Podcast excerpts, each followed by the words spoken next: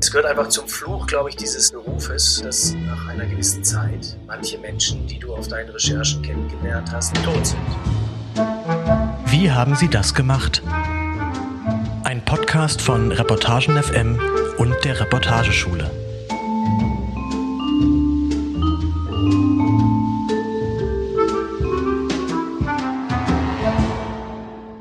Hallo und herzlich willkommen zu Wie haben Sie das gemacht? Dem Podcast der Reportageschule in Zusammenarbeit mit Reportagen FM. Wir, die Schülerinnen und Schüler der Reportageschule, wir reden hier in diesem Podcast regelmäßig mit Autorinnen und Autoren, deren Texte wir irgendwie besonders interessant finden. Mein Name ist Yves Bellinghausen und heute bei uns zu Gast ist Wolfgang Bauer. Hallo Wolfgang. Hallo Yves. Wolfgang, äh, du arbeitest ja bei der Zeit und bist da gewissermaßen Kriegs- oder Krisenreporter. Kann man das so sagen? Ich wehre mich immer gegen den Begriff Kriegsreporter, weil ähm, das im, im Prinzip ja die Vorstellung, dass ich äh, ständig in Kriegen und an Fronten wäre. Äh, aber ich versuche mich immer noch äh, breit aufzustellen. Ich habe dieses Jahr eine, eine Geschichte über Pestizide und äh, die, die entsprechende Umweltkatastrophe in Nigeria äh, gemacht. Äh, glaubt zwei Monate lang. Ähm, habe äh, was über Flächenverbrauch in Deutschland gemacht und das Drama da kommen wir auch gleich zu tatsächlich zum Flächenverbrauch in Deutschland. Genau, das also würde ich, mich interessieren. Ich, ich, bin, bin häufiger in, in, in äh, von mir aus kannst du mich gerne als, als Krisenreporter bezeichnen, denn auch der Flächenverbrauch in Deutschland ist ja eine Krise. Und zwar keine geringe. Aber im Moment berichtest du ja aus Kabul und das interessiert uns natürlich am meisten gerade. In einer Reportage, die du letzte Woche in der Zeit geschrieben hast, da schreibst du, äh, dass du in Afghanistan ganz offiziell mit so einem Genehmigungsschreiben der Medienstelle der Taliban recherchierst. Äh, wieso lassen die Taliban Reporter wie dich überhaupt ins Land? Äh, die sind extrem freundlich und zuvorkommend äh, uns gegenüber. Ähm Sie werben nicht regelrecht um, um Journalisten, aber tun schon relativ viel, äh, damit wir hier äh, arbeiten können. Was haben die äh, davon? Weil ähm, die sich natürlich in ihrem Sieg sonnen wollen. Äh, das ist die Stunde des Triumphes. Ähm, und das wollen sie natürlich äh, auch, auch mit, mit, mit eigener Werbung äh, verbinden, mit ähm, also soll wahrscheinlich so eine Art Sympathie-Kampagne sein, um zu verhindern, dass, äh, dass, dass das äh, Taliban Afghanistan wie in den 90er Jahren schon einmal international isoliert ist. Und das haben sie, das haben, glaube ich, die meisten Taliban-Angehörigen verstanden, äh, dass das keine gute Idee ist, äh, wenn man ähm, die Verbindungen zu den allermeisten Ländern auf der Welt äh, kappt.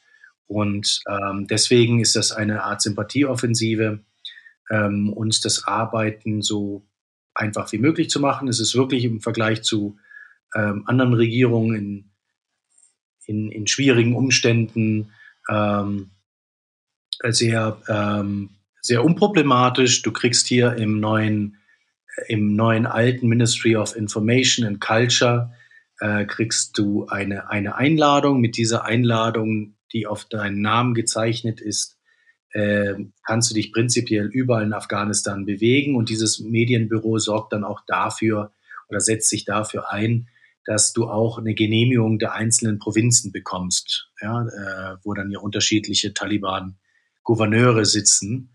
Und dieses Büro sorgt auch dafür, äh, dass wenn dich, wenn es zu Missverständnissen kommt, und es kommt manchmal zu Missverständnissen auf der Landstraße, dass du verhaftet äh, oder nicht verhaftet, sondern dass du festgehalten wirst von Taliban-Kontrollen, äh, dass die dich wieder loslassen. Das äh, beschreibst du ja auch in deiner Reportage so ein bisschen. Da beschreibst du sogar einige Szenen aus Kabul. Und da wird auch klar, dass du jetzt persönlich vor den Taliban keine Angst haben musst. Also ich lese mal kurz eine Stelle aus deiner Reportage von letzter Woche vor. Da heißt es, am letzten Tor, wenige Meter vom Büro des Präsidenten entfernt, stoppt uns eine Gruppe Taliban. Aber auch sie bestens aufgelegt, in Siegeslaune, bewaffnet mit amerikanischen Schnellfeuerwaffen. Sie seien hier, um Plünderungen zu verhindern, sagen sie. Sie trinken mit uns Tee. Währenddessen passieren unentwegt SUVs mit Taliban-Kommandeuren das Tor. Im präsidialen Rosengarten sehen wir, wie eine kleine Gruppe von Kämpfern glänzende schwarze Turbane im Schneidersitz auf dem Rasen picknickt. Also man, man merkt, mit dir sind sie irgendwie, ähm, sind sie d'accord, aber ich frage mich, wie frei kannst du da wirklich recherchieren? Also kannst du den Taliban auch kritische Fragen stellen oder kannst du beispielsweise mit afghanischen Frauen frei reden? Also erstmal, wie gesagt, wir können uns bislang frei, frei bewegen. Das kann sich alles ändern sofort. Das ist mir klar. Ähm, es ist unkomplizierter wie bei der früheren Regierung. Ähm, wir bekommen Interviews mit, ähm, mit etlichen, auch teilweise hochrangigen Taliban-Vertretern, wobei die genaue Position oft äh, äh ein bisschen noch unklar ist. Die genaue Position im internen Taliban-Machtgefüge. Die Interviews mit Taliban sind gewöhnungsbedürftig von beiden Seiten, von den Taliban und äh, auch, auch, äh, auch von uns. Kannst du das mal beschreiben? Ja, diese Leute kommen ja aus einer Guerillabewegung, äh, mhm. wurden bis vor kurzem von Drohnen gejagt und ein, von einem sehr äh, mächtigen Geheimdienstapparat, beziehungsweise mehreren mächtigen Geheimdienstapparaten, halt auch denen der Amerikaner. Ähm, und äh, die haben viele ihrer Bekannten verloren und ihrer Freunde in den letzten Jahren, die gestorben sind. Mm, und ähm, also diese, diese Mentalität der Geheimnistuerei, des Nicht-Transparenten, des ähm, Versteckspielen mit, mit, mit, mit anderen, das meine ich jetzt im intellektuellen Sinne, ähm, das ist natürlich tief in den, in den Knochen dieser Leute drin. Ähm, das ist bei den Taliban nicht anders wie bei anderen Guerilla-Bewegungen, die ähnliche äh, eine ähnliche Genese erfahren hatten. Also es ist sehr schwierig, persönliche Fragen zu stellen. Verstehe. Und wenn du, wenn du mal die, ich sag mal, hart rannimmst im Interview und denen harte Fragen stellst, kritisch wirst, würdest du dich das trauen? Ja, ja, wir, wir, wir, also ich frage nach Frauenrechten, ich, ich frage nach Fehlern der Vergangenheit, die sie zum Teil auch selber ansprechen. Ähm, meistens aber wird ausweichend geantwortet und über allem steht natürlich das islamische Recht, die Scharia. Und ähm, Sie sind mit allem d'accord, sagen sie immer wieder, was äh, islamkonform ist und äh, würden da alles, alle ihre Kräfte dazu äh, nutzen wollen, damit die Menschen hier in Afghanistan zu Wohlstand kommen, zu Bildung kommen, zu persönlichem Glück hm. im Rahmen der islamischen Gesetzgebung. Und dann wird das natürlich nicht weiter im Detail ausgeführt. Äh, und da ist dann oft halt äh, der, wie sagt man, was ist da vergraben? Also da, da ist der Haken dann, da ist der Haken dann dran. Ähm, oft wird ausgewichen natürlich in den Interviews, ähm, verallgemeinert. Ähm, die Blicke sind oft sehr misstrauisch. Ähm, okay, aber das ist ja jetzt, es ist jetzt nicht so, dass du das Gefühl hast, wenn ich jetzt hier eine falsche Frage stelle, dann könnte es auch sein, dass ich hier wirklich in Schwierigkeiten reinkomme. Na, es könnte sein, dass das Gespräch äh, vorzeitig abgebrochen wird oder ich diese Person dann nie wieder treffe. Gut, das kann auch in Deutschland passieren. Jetzt, äh, genau. Ähm, also wir sind ja so ein bisschen verbunden auch mit den anderen internationalen Journalisten, die hier in der Stadt sind. Es sind wohl jetzt so um die 90 oder 100. Ähm, allein 20 französische Journalisten habe ich heute gehört, äh, die in einer Unterkunft sind. Ähm, ich habe jetzt noch von niemandem gehört, der des Landes verwiesen worden ist, weil er zu kritisch berichtet hätte. Mhm. Verschiedene wurden arrestiert. Es wurden auch Leute geschlagen am Rande der Frauenproteste, die es vor ein paar Tagen gab. Demonstrierende ähm, jetzt oder Reporterinnen oder Reporter? Äh, beide, äh, ja, also Reporter, äh, die über die Frauen berichten, berichtet Internationale haben. Reporter waren das jetzt? Internationale, afghanische ja. Journalisten hm. ähm, müssen deutlich mehr fürchten als äh, wir ausländische Journalisten. Also da gibt es schon auch äh, äh, ähm, entsetzliche Gewalt, Akte der Gewalt. Und es ist auch zu befürchten, dass etliche Kollegen in Lebensgefahr schweben, in Gefängnissen sitzen. Ähm, da ist die mhm. Informationslage aus dem Land selbst äh, für mich einigermaßen unklar. Jetzt ist es ja äh, ziemlich genau ein Monat her, dass Kabul gefallen ist oder die Taliban die Herrschaft in Kabul übernommen haben. Ähm, kannst du mir so eine Vorstellung davon geben, wie das Leben in Kabul gerade aussieht? Also ist da mittlerweile wieder sowas wie Alltag zurückgekehrt? Ähm, der Alltag hatte, glaube ich, nur für ein, zwei Tage ausgesetzt. In diesen Tagen war, war, ich, äh, war, ich, nicht, äh, war ich nicht da. Ähm, aber das ist auch meine Erfahrung aus anderen Krisen ähm, und in, Krisen in solchen Ländern, dass der Alltag äh, mit unglaublicher Geschwindigkeit äh, zurückkehrt. Aber der Alltag ist verändert. Also der Alltag der armen Leute dürfte noch, äh, und das ist die, die, die armen Leute macht das ist, glaube ich, die überwiegende Mehrzahl der Afghanen und Afghaninnen. Ähm, der dürfte weitgehend unverändert sein. Ähm, der Alltag der Ladenbesitzer, sofern sie aufhaben, der ist natürlich, äh, der ist verändert, weil weniger Kundschaft kommt. Äh, manche Ladenbesitzer äh, äh mussten, mussten zumachen, je nach äh, Produkte. Ähm, die Stadt, früher konntest du hier äh, in Kabul nur früh morgens und dann am späten Nachmittag einen Termin machen. Dazwischen saßt du im, im Stau. Äh, das Straßenbild war geprägt von lauter SUVs, in denen eben äh, äh, die äh, Profiteure der bisherigen Regierung saßen mit ihren Bodyguards. Diese SUVs gibt's jetzt nicht mehr, also nur noch wenige und wenn sitzen da Taliban drin. Äh, den, den Stau gibt es noch ein bisschen, aber bei Weitem nicht mehr so streng wie früher. Die Luft ist klarer, weil es eben nicht mehr diesen, diesen wahnsinnigen Verkehr gibt, weil die oberen 10.000 im wahrsten Sinne ja, fast schon äh, eben evakuiert worden, beziehungsweise in noch mehr Fällen einfach zu Hause bleiben aus Angst und sich verstecken. Ähm, die Regierung, da ist noch kein Alltag eingekehrt. Die meisten Ministerien sind leer. Äh, die wenigsten Büros sind besetzt. Und die Taliban mühen sich jetzt äh, wahrscheinlich sehr angestrengt, einigermaßen dieses äh, Vakuum, das sie geerbt haben, das sie verursacht haben, zu füllen. Du hast gerade davon erzählt, wie früher immer die Elite quasi mit ihren SUVs und ihren Bodyguards unterwegs war. Wie ist das, wie bist du selbst unterwegs? Also bist du mit, hast du Bodyguards, trägst du eine schusssichere Weste oder bewegst du dich eher low profile? Nein, meine Schutz, schutzsichere Weste habe ich zu Hause gelassen.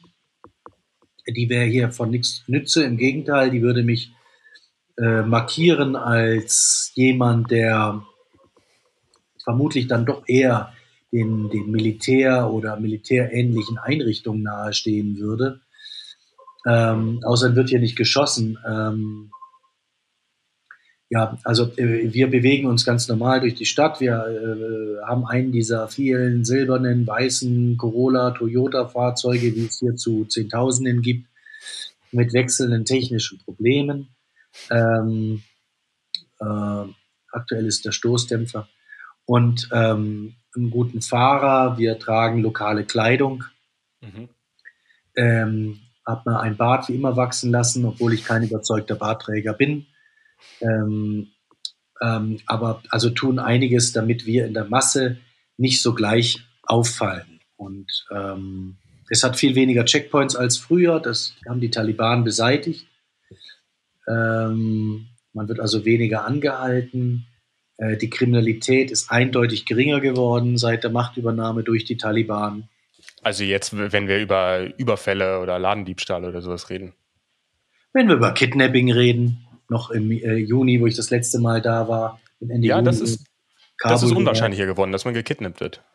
Ja, zumindest äh, kriege ich jetzt hier aus meinem Bekanntenkreis äh, nichts mehr mit, was äh, Kidnapping angeht. Und wenn gekidnappt wird, dann von Taliban, die dann eben Leute in den Kofferraum sperren. Hast du ganz persönlich Angst? Nein, im Moment habe ich keine Angst. Hast du nie Angst, wenn du in Krisenregionen unterwegs bist oder hast so, du jetzt ja. in Afghanistan keine Angst? Ich habe häufig Angst. Ich hatte auch Angst, äh, als ich vor zehn Tagen äh, mit der Kabul-Luftbrücke und einem Charterflug nach Kabul eingeflogen bin zum Flughafen, als sich noch das große Drama am Flughafen hier in Kabul ereignet hat und Zehntausende da rein wollten und die Gates verstopften und wir durch eben durch diese Gates in die Stadt hinein wollten durch diese Menschenmengen in die Gegenrichtung uns kämpfen wollten. Und vor diesem Augenblick hatte ich ganz klar Angst. Ähm, auch wenn ich äh, stark annahm, dass auch dieser Moment, äh, äh, also dass die Chancen, dass uns da was passiert, äh, sehr, sehr, sehr gering ist. Die Leute wollten rein und wollten da niemand, der rauskommt, Schaden zufügen. Aber es gibt äh, etliche Momente äh, auf Recherchen in diesen Ländern, mit, die, die, äh, die, die, die Angst geprägt sind. Und die Angst ist auch ganz wichtig, damit du immer wieder auch deine Entscheidung hinterfragen kannst. Und wenn du zu viel Angst hast und dein Bauch einfach sagt, nein, ich fühle mich brutal un unwohl mit der Entscheidung, da morgen früh um 8 Uhr da irgendwo hinzufahren, ähm, dann ist es meistens auch ganz gut, wenn man es nicht tut, weil wenn du zu viel Angst hast, dann bist du nicht in Kontrolle deiner Sinne und das wiederum, äh, das wiederum wird dich daran behindern, äh, äh, vernünftige Entscheidungen zu treffen und angemessen zu reagieren in dann wirklich kritischen Situationen. Und die Angst, die du hast, äh, wenn du in anderen Krisengebieten bist, Wie gehst du damit um? Also, wie sagst du dir, ich verlasse jetzt trotzdem den Flughafen und gehe nach Kabul rein? Das ist äh, ähm, bis zum gewissen Grade eine, eine, eine, eine, nüchterne, sachliche Abwägung, die für mich wichtig für die Entscheidung war gewesen, also durch die Gates zu gehen, was wir dann nicht konnten, weil wir ja abgeschoben worden sind von deutschen Diplomaten, was ich immer noch ein, ein, ein, für einen großen Skandal und eine, äh, ein, ein Verfassungsbruch so und das Gleichen halte. Nach Doha ähm, seid ihr da ausgeflogen worden, nicht? Genau, äh, von mit Unterstützung deutscher Diplomaten haben die Amerikaner uns dann quasi abge, abgeschoben nach Doha. Ähm, also äh, ähm, in, dieser, in diesem Moment äh, durch die Gates zu gehen, äh, ähm, äh, die, die, die, die, die Abwägung, die wir da gemacht hatten, äh, war, war letztlich dann ähm, motiviert durch, die, durch das Wissen, dass die pakistanische Botschaft in Kabul äh, ganz, ganz schnell Visas ausstellt für ausländische Reporter und, äh, und man quasi sozusagen jederzeit über die pakistanische Grenze sich in Sicherheit begeben kann. Außerdem kannst du ein Land wie Afghanistan nicht für ein halbes Jahr lang von der Außenwelt abschneiden. Hm. Ähm, und selbst wenn es mehrere Wochen gedauert hätte, dann wäre das halt das sozusagen Schlimmste, was dir hätte erstmal passieren können, äh, dass du halt dann da festgesessen wärst, dass dir irgendwann das Geld ausgegangen wäre. Aber alle Berichte, die ich zuvor aus der Stadt bekommen hatte, von Kollegen war, äh, die Taliban haben ein Interesse, dass wir da sind. Die Taliban bedrohen uns nicht, im Gegenteil. Ähm, die Lage ist kontrollierbar. Das einzige Problem ist, äh, sind diese 100 Meter am Gate. Ähm, und natürlich die, die, die mittelfristige Zukunft, wie dann politisch in Afghanistan sich die Taliban-Regierung dreht, was da passiert. Ja, und aber dann, dann kommst du aus so Krisengebieten immer wieder zurück und irgendwie äh, zwei Tage später, dann bist du hier wieder in Reutlingen und man sieht dich hier im Unverpacktladen, wie du irgendwie eine Nussmischung kaufst oder so. Und auch als Journalist, du hast es gerade eben ja angesprochen, da ähm, schreibst du auch mal nicht über Kriege und Krisen, sondern über äh, Flächenfraß, über eine Obstwiese hier bei Reutlingen. Ähm, da kann man fast den Eindruck bekommen, dass es irgendwie zwei Wolfgang Bauers gibt. Also ich kann nur die Krisenberichterstattung machen, indem ich ab und an auch äh, mich, mich anderer Themen annehme. Ich glaube auch, wenn das sind nicht zwei Wolfgang Bauer, sondern ich interessiere mich, äh, interessiere mich für, wahrscheinlich wie die, die, die meisten für uns für viele unterschiedliche Sachen. Und ähm, ich, ich, äh, ich äh, kann auch nur auf Dauer Krisenberichterstattung leisten und die entsprechende Sprache beim Schreiben finden für das, was ich da sehe. Oder das überhaupt erstmal Empfinden, ähm, ja, äh, äh, die, die Situation an mich heranlassen äh, in, in, in diesen Ländern, ähm, wenn ich nicht nur das mache, wenn ich nicht nur Gewalt und ähm, extremes Leid um mich herum habe, sondern mich auch öffne für ganz andere Themen und auch für diese ganz anderen Themen in mir versuche, eine Sprache, eine Sprache zu finden.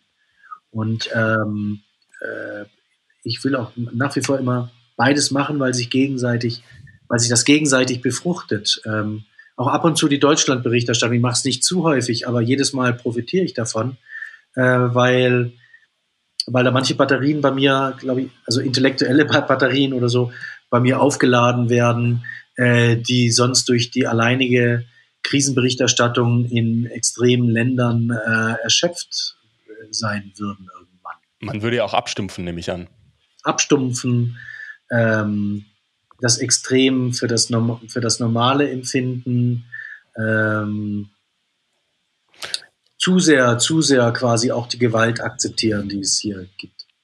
Und wenn du dann äh, wieder hier in Reutlingen bist und wenn du dann über die Gönniger Wiese zum Beispiel recherchierst, denkst du dir dann manchmal, ich will nicht mehr zurück, ich will nicht mehr dahin, wo Krieg oder Krise gerade ist? Nein, äh, das, das, äh, das, das denke ich so, so pauschal nicht, ähm, weil das sind ja meistens Länder, in die ich reise, die ich schon seit einiger Zeit begleite. Ähm, und äh, da kenne ich Leute und ich interessiere mich einfach auch sehr, furchtbar für, für die Geschichten in diesen Ländern, die da passieren. Ähm, es ist ja nicht äh, der, der Schusswechsel an der Front, ja, äh, den, den, ich, äh, den ich da dokumentiere in erster Linie, sondern ähm, es sind einfach gesellschaftliche Vorgänge, ähm, individuelle äh, Biografien, ähm, aus denen man, aus denen man vieles, vieles lernen kann, aus denen man vieles ableiten kann. Und insgesamt mache ich diesen Beruf deshalb, weil ich es für äh, super spannend finde, kurzfristig in die Haut von, äh, von völlig äh, äh, unterschiedlichen Menschen in unterschiedlichen Situationen zu schlüpfen, manchmal auch in extremen Situationen äh, und äh, zu sehen, wie die sich äh, auch emotional die, die Welt und das Leben einrichten. Da lerne ich für mich persönlich äh, ganz, ganz viel.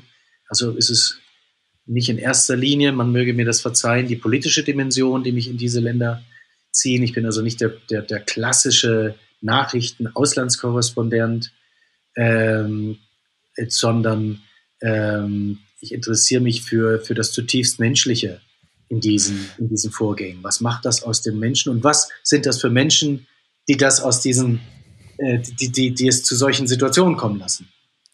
Aber gerade wenn du dich mehr für das Menschliche und weniger, also weniger so sehr für das Politische interessierst, dann kann ich mir vorstellen, dass es ja einem vielleicht auch näher geht. Also ich erinnere mich daran, dass du in der Zeit auch äh, einen Text geschrieben hast über einen Kollegen von dir, der gestorben ist äh, in, in Afghanistan.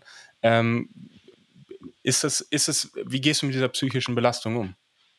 Also um nicht zu verstanden zu werden, die, die, die politische Einordnung finde ich, finde ich enorm wichtig. Das wäre jetzt zu verkürzt äh, äh verstanden äh, äh, ähm, äh, wenn die, die, die, die politischen Zusammenhänge äh, äh, mich da kalt lassen würden, die sind, ist, also das eine bedingt einfach das andere. Das eine geht. Ich verstehe schon. Das andere, aber ähm, äh, ich bin kein Vertreter der Berichterstattung, die nur diese abstrakten politischen Zusammenhänge ähm, versucht äh, zu, zu äh, schildern und zu begreifen.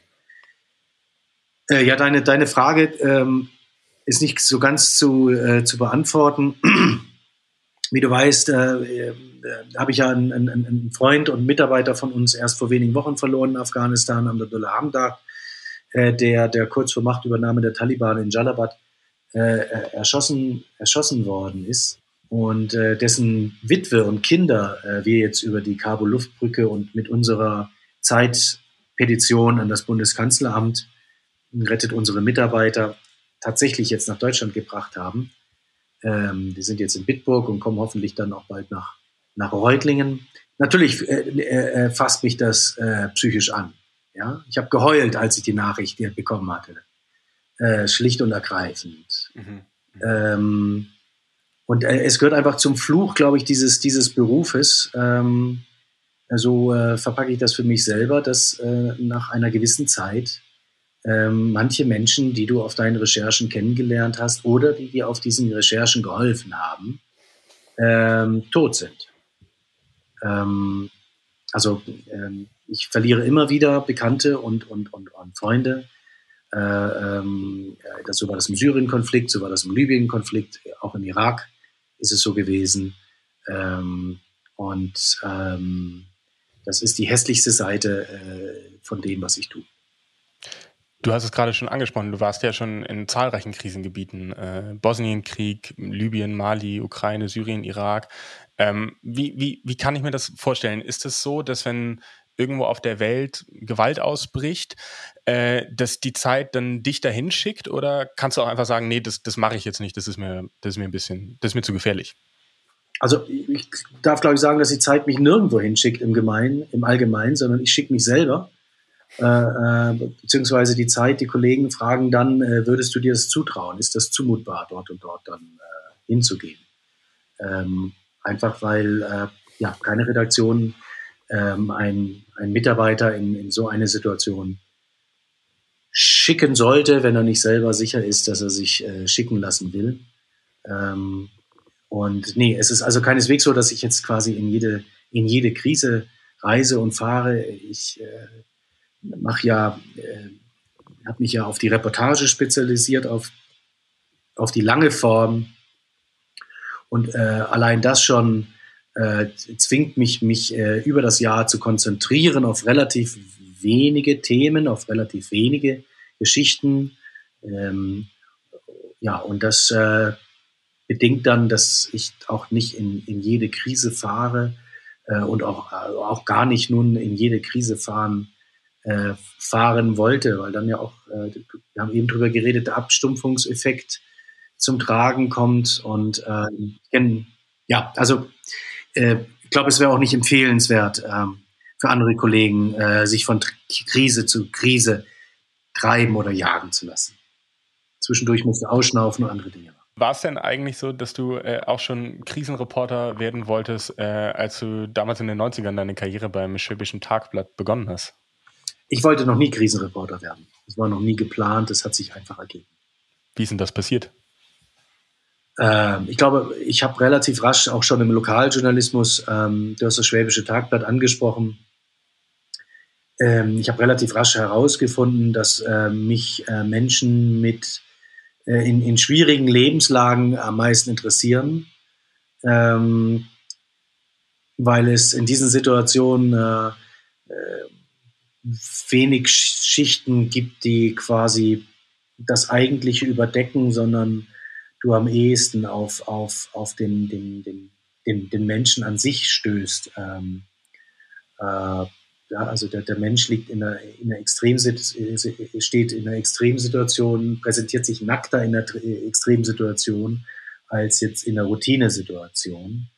Ähm, ich ja vorhin schon sagte, ähm, das finde ich das Spannendste an, an, an, an meinem Beruf, an, an dem, wie ich diesen Beruf also ausübe, ähm, äh, zu lernen, welche unterschiedlichen Varianten an, an Menschsein, an äh, unterschiedliche Lebensentwürfe es gibt. Ähm, ja, ähm, aber und das hatte ich schon relativ früh, glaube ich, erfahren bei Reportagen vom äh, fürs Schwäbische Tagblatt von über über äh, drogenabhängige Mütter, deren Kinder äh, weggenommen worden sind, weil sie psychisch äh, instabil als instabil galten, Leute, die von der Abschiebung bedroht waren oder auch einfach nur äh, ein, ein äh, Sexshop-Besitzer in der Provinz, der von allen für den größten Knülli äh, weit und breit gehalten wird, dabei ein ganz vernünftiger Mensch ist, der super spannend ist, obwohl er riesen Dildos verkauft jeden Tag.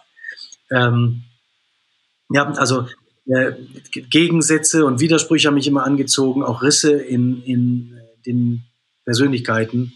Ähm, und irgendwann, ähm, ja, ähm, hatte ich auch Lust, ins Ausland zu fahren. Irgendwann hatte ich dann auch die Selbstsicherheit gewonnen, um im Ausland zu arbeiten. Und ähm, ja, und so hat sich das irgendwie dann ergeben. Ich verstehe. Wolfgang, äh, das war's auch schon. Ähm, wir sind schon an der, äh, über der Zeit sozusagen. Das war, äh, wie haben Sie das gemacht? Ähm, es war sehr interessant. Vielen Dank, dass du äh, dir die Zeit genommen hast. Danke euch. Eure Geduld. Ja. Wir mussten ja, da ein paar Stunden warten. Ja, äh, komm gut äh, zurück nach Reutlingen und äh, bis dahin liebe Grüße nach Kabul. Danke dir. Tschüss. Ja.